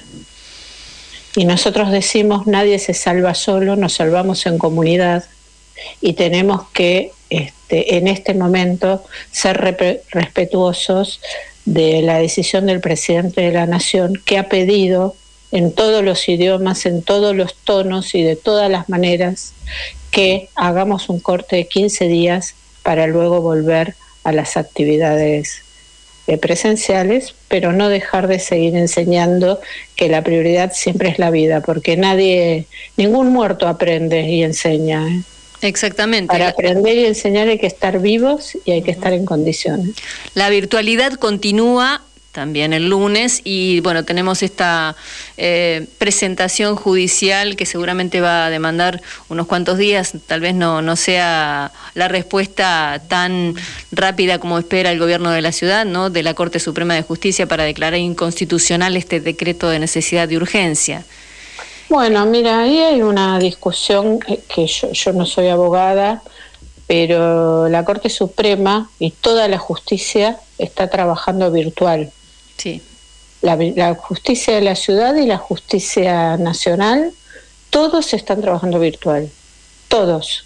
Entonces la Corte Suprema, desde su sillón, desde el sillón de su casa, a distancia, va a resolver sobre la vida de los demás creo que tienen que estar a la altura de las circunstancias porque eh, la verdad es que necesitamos que eh, nos cuiden y la Corte Suprema tiene una responsabilidad enorme sobre nuestras vidas. Entonces, me parece que en esta oportunidad eh, la Corte Suprema se va a tener que poner a la altura de lo que es la crisis global ya sea por vacunas, por un problema sanitario, económico, y dejar de jugar a las escondidas y de hacerle el juego a sectores eh, que, no quieren la vida en Argentina y que quieren hacer un debilitamiento institucional al presidente. La comunidad educativa seguramente acompaña, ¿no? Lo que son las familias. Eh, ¿Han mostrado alguna, alguna adhesión o algo en estas últimas horas que nosotros no, no tengamos eh, a la vista? Mira, las familias están muy organizadas. Eh, hace 15 días que se empezaron a poner carteles en la puerta. En esta escuela hay 40 burbujas, se suspendieron 30, hay 200 docentes eh, en total se vacunaron 10. Eh, tenemos suspendidas tantas, tenemos compañeros enfermos tantos, niños contagiados tantos. Hace más de 15 días que la comunidad educativa están pidiendo la suspensión de esta locura, este, de esta cosa que aparece como un fanatismo eh, fuera de todo lo que nosotros podamos este, definir como el verdadero derecho social a la educación. La última de mi parte, Angélica, ¿cuántos docentes faltan vacunar en la ciudad de Buenos Aires? Mira, nosotros somos 100.000 entre docentes, no docentes y gastronómicos. Se han vacunado solo 16.000. Quirós envió las vacunas a las prepagas y no controló cómo se aplicaban. O sea, privatizó las vacunas las vacunas que conseguimos por paritaria nacional. Eso es una de las cosas de las que no se habla.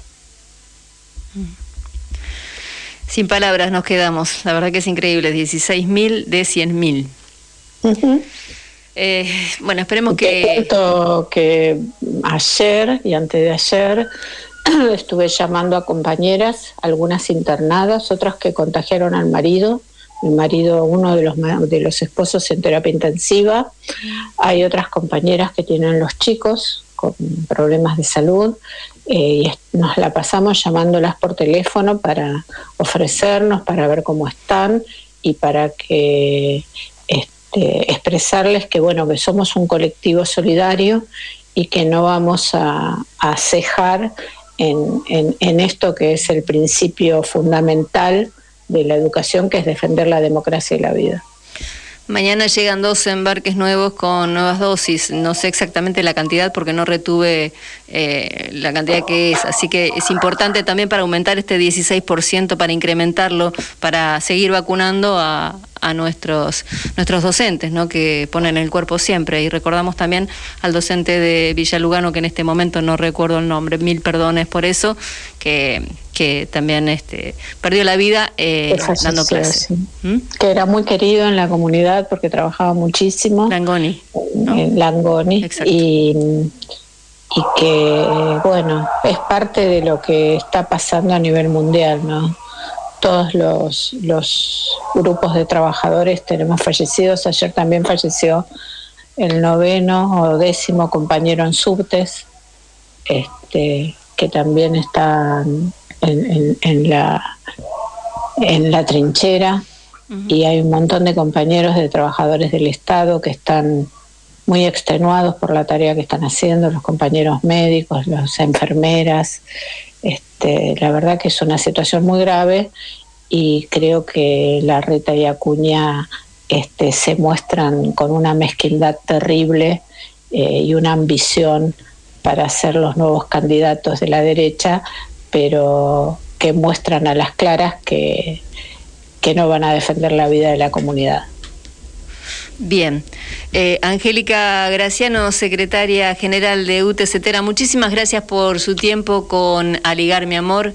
Eh, ha sido muy, muy interesante esta, esta conversación y realmente eh, nos damos cuenta de que los docentes son parte de nuestra comunidad y los acompañamos realmente con, en lo que necesiten. Muchísimas gracias por la entrevista, les mando un abrazo y bueno, ojalá en la próxima vez que conversemos estemos en, en otras condiciones. Les mando un abrazo grandísimo a todas. Que así sea, muchas gracias. Entrevistas.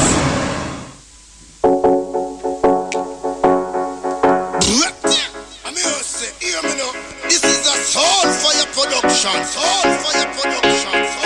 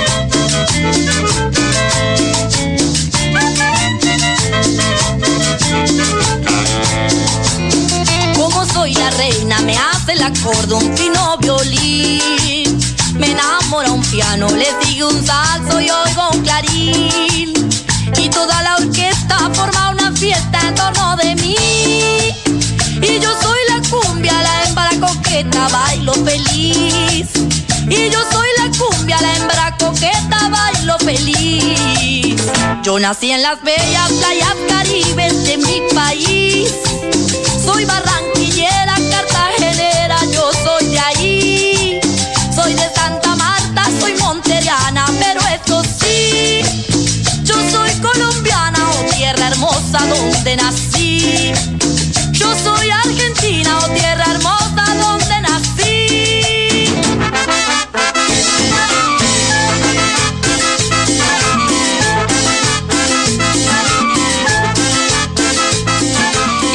escuchando a la Delio Valdés con un tema de Totó de Momposina, esta colombiana que es- es- anda siempre descalza. Yo me llamo Cumbia, es el título del tema que interpretaba la Delio Valdés aquí en Aligar mi amor. Y nosotros tenemos también eh, la, música en, en nuestros oídos, porque tenemos ya el sorteo del libro que vamos a entregar el día de hoy. Bueno, vamos a entregar es una forma de decir, no se va a entregar a través de la plataforma virtual de Acercándonos Ediciones.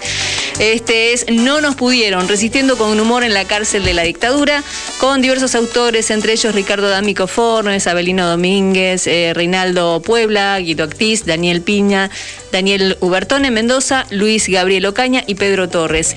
Este es el libro que a través de la plataforma virtual va a entregar la editorial Acercándonos Ediciones.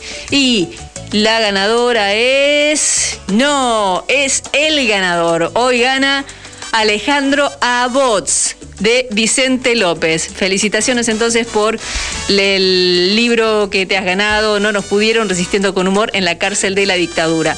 Aquellos que se han comunicado con nosotros a través del 33 22 11 33 22 92 44 pueden seguir participando porque tenemos para el próximo sábado, les comento, el libro El otoño en armas del autor Armando de Magdalena.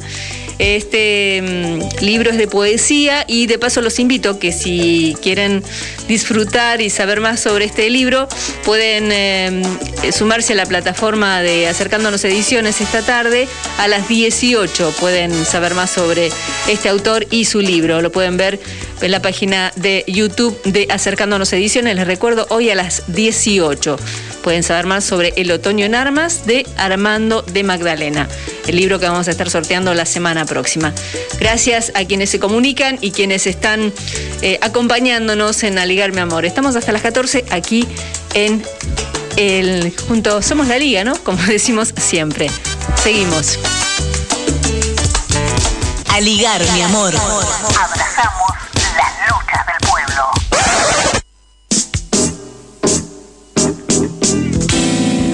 nombre es Rebeca Barberán, soy militante de la Federación Juvenil Comunista de la provincia de Misiones y enlace de la Liga de Argentina de Derechos Humanos que, como en todo el país, tiene representación y acción en diferentes órbitas vinculados a los derechos humanos también en nuestra provincia. Recibimos a una comitiva con representantes nacionales del Frente de Organizaciones en Lucha y de organismos de derechos humanos nacionales que eh, se encontraron con representantes eh, y referentes de derechos humanos de nuestra provincia. Entre ellos, el equipo misionero de derechos humanos y géneros, eh, la propia liga y la Asociación de Trabajadores del Estado para visibilizar la situación de represión y de detención que vivieron los manifestantes del FOL el 22 de marzo en nuestra provincia, en la ciudad de Leandro Nealem. Eh, la acción concreta de esta comitiva fue visibilizar y respaldar, por supuesto, las denuncias que presentaron, que tienen más de 19 páginas con testimonios sobre los apremios ilegales, la violencia institucional, violencias por motivo de género y torturas que recibieron los militantes ese día y los días posteriores cuando, cuando sus militantes estuvieron en situación de detención. Eh, y se presentaron ante autoridades del gobierno provincial y posteriormente también fueron llevadas a la ciudad de Alem para ser presentadas en la Fiscalía del Juzgado de Instrucción 5 de Alem, que fue el que obró en la represión ese día. Acá en la ciudad de Posadas se realizó primero una conferencia de prensa y posteriormente la comitiva eh, que estaba integrada por miembros del equipo misionero de derechos humanos y géneros, Alex Pintos por la Liga Argentina de Derechos Humanos, entre ellos Pablo Pimentel, Leonardo Pérez Esquivel y el dirigente nacional del FOL, Jerónimo Alschuler. Fueron recibidos por el vicegobernador de la provincia de Misiones, Carlos Arce, y el ministro de Coordinación General de Gabinete, Víctor Kramer, miembros del de, eh, gobierno de la provincia, que está, eh, vale decir y destacarlo, gobernada por un partido que eh, controla prácticamente los 75 municipios de nuestra provincia, que es la renovación. La presentación en cuestión ante estas autoridades fue sobre la represión sufrida por los militantes del FOL y otra organización también territorial el 22 de marzo en la ciudad misionera de Leandro Nelem. También está, es interesante eh, destacar que esta ciudad eh, ya ha tenido denuncias por situaciones de tortura en las comisarías, supuestos suicidios en las mismas comisarías y diferentes eh, situaciones vinculadas a la vulneración de derechos humanos de la población en, en esa zona. Ese día particularmente la organización se había manifestado frente a la municipalidad de la ciudad en reclamo de kits escolares, vivienda de emergencias y diferentes proyectos sociales y al no haber sido recibidos por el intendente de la localidad, Waldemar Wallenberg, decidieron llevar a cabo esta manifestación. La respuesta, la respuesta a la protesta fue la denuncia del intendente y una orden de la jueza Raquel Sueta de reprimir con las fuerzas de, infantería de la policía de la provincia de Misiones a los manifestantes. También eh, es de destacar que en esa audiencia eh, se manifestó que no es una acción aislada en la provincia de Misiones, eh, estas situaciones se dan en el interior de nuestra provincia. Por ejemplo, es interesante mencionar que eh, el año pasado en la aldea de Perutí, eh, la comunidad entera fue reprimida, acompañada con funcionarios del gobierno provincial, con la policía de, Caraguatay que rompieron la ciudad en plena vigencia de las restricciones más fuertes por la COVID-19 y ante algunas comunicaciones de la comunidad se, pusieron a, reprimir a esta comunidad. Eh, también eh, para enmarcar el contexto de nuestra provincia, además de ser una provincia gobernada íntegramente por la renovación, nuestra provincia se encuentra hoy en emergencia alimentaria provincial y de hecho nuestro, las organizaciones sociales y partidos políticos están proponiendo la prórroga de la misma hasta el 2023 debido, debido a los niveles de pobreza e indigencia que vive nuestra provincia. Además, la provincia cuenta con un Ministerio de Derechos Humanos que hoy tiene nula actuación en cualquier situación que requiera de su intervención. Es un ministerio de cartón y la ministra eh, de Derechos Humanos, Graciela Leyes, es una funcionaria también de la renovación que no tiene ningún tipo de diálogo con las organizaciones sociales. Estas situaciones no pueden repetirse eh, en, nuestra provincia y debemos, por supuesto, mantener las garantías y los derechos de las personas, por supuesto, a manifestarse y a reclamar eh, sus derechos básicos, ¿no es cierto? Así que, bueno, con este resumen mando un saludo a todos los compañeros de Aligar Mi Amor y nos vemos pronto. Gracias, Rebeca Berberán, por su testimonio de violencia institucional desde la provincia de Misiones. Y nosotros tenemos aquí un homenaje, ¿no, Olivier? Así es, Mariens, el pasado 15 de abril se cumplió un nuevo aniversario, el 45 más precisamente, del secuestro y desaparición de nuestro compañero Floreal, el negrito Avellaneda, quien fue ya secuestrado por la dictadura genocida junto a su madre, Iris Avellaneda, la vicepresidenta de la Liga. Este, el padre del negrito era un reconocido dirigente gremial de la zona de Vicente López. Fueron allanadas a su casa con una violencia inusitada, apenas pasado casi un mes del golpe genocida. Y ahí empezó el calvario, como escribimos alguna vez junto con José Schulman en un artículo del negrito Avellaneda, que al día de hoy permanece desaparecido y seguimos luchando por la aparición definitiva de su cuerpo que fue secuestrado nuevamente por la dictadura uruguaya luego de aparecer el cuerpo eh, en las costas del río de la Plata, en las costas uruguayas del río de la Plata. Para homenajear al negrito, nuestro presidente José Schulman escribió un hermoso poema de un conjuro para encontrar al negrito Avellaneda y vamos a escucharlo en la voz del periodista, locutor, y militante Alejandro Apo como un homenaje a Iris, al Negrito y a nuestros 30.000 compañeros y compañeros detenidos desaparecidos presentes. Lo escuchamos. Para diciembre de 2005 los compañeros uruguayos encontraron en un armario eh, de una oficina de la aduana en Colonia fotos de muertos recogidos del río. Por algunas coincidencias creyeron y creímos que podía ser el cuerpo de Floriana Avellaneda. Decidimos que no le íbamos a decir nada ni a Iris ni al papá y me fui a Montevideo. Recorrimos con Lile Caruso el cementerio norte, todo tipo de lugares donde podría haber estado el cuerpo y vimos durante varios días centenares de fotos de ahogados, de muertos recuperados del río.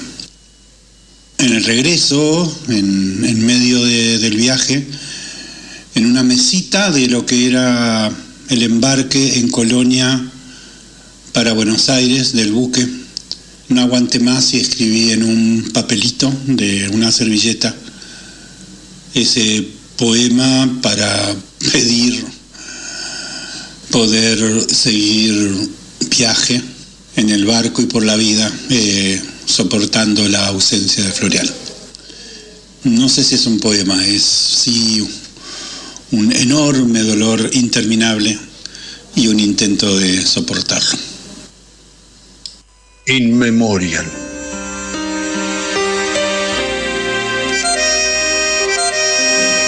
Dos veces, dos noches he cruzado ese río buscando tus huesos.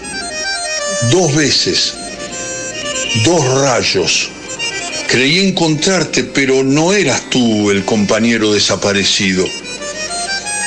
Dos ojos, tu mirada, me han sostenido, pero te pido, no exageres la espera. Ya no soporto tu quieta exigencia inalterable ¿Por qué me miras, niño sonriente? Para poder dormir es que huelo aguardiente. Para poder vengarte es que sueño despierto.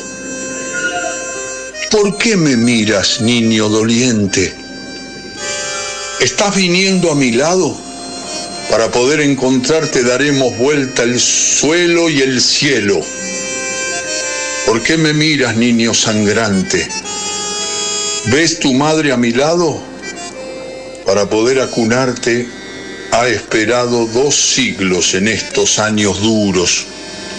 Solo una cosa te pido ahora, no me mires más. Vuelve a casa de una vez para plantar bandera y empuñar la espada. Es la hora de barrer la mierda del río dos veces, de aquí para allá y de allá para acá, para volverte y borrarte, para borrarte y tenerte.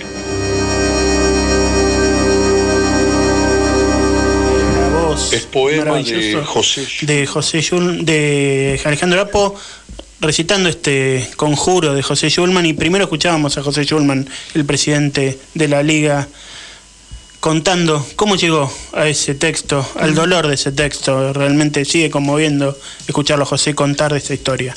Así es, y agradecemos a quienes participaron para tener a Apo también en esta en este homenaje, ¿no? A Claudio Canullán, a Paloma García y por supuesto al propio Alejandro Apo, que en un rato nada más ya está con su programa en Radio Nacional. ¿eh? Eh, les manda a todos ellos un fuerte abrazo, Iris eh, Avellaneda, por su fuerza, ¿no? Todos compañeros muy queridos. Y le abrazamos también, le abrazamos también con el alma A Iris. a Iris, una persona que tiene una entereza muy, muy envidiable. Un abrazo. Muchísimas gracias a, a Diana también por, por eh, bancarnos este ratito. Muchísimas gracias a todos. Somos La Liga. Nos reencontramos el próximo sábado a partir de las 12 y hasta las 14 en A mi amor. Cuídense, usen alcohol en gel y mantengan la distancia sanitaria necesaria. De 8 a 6, no salgan.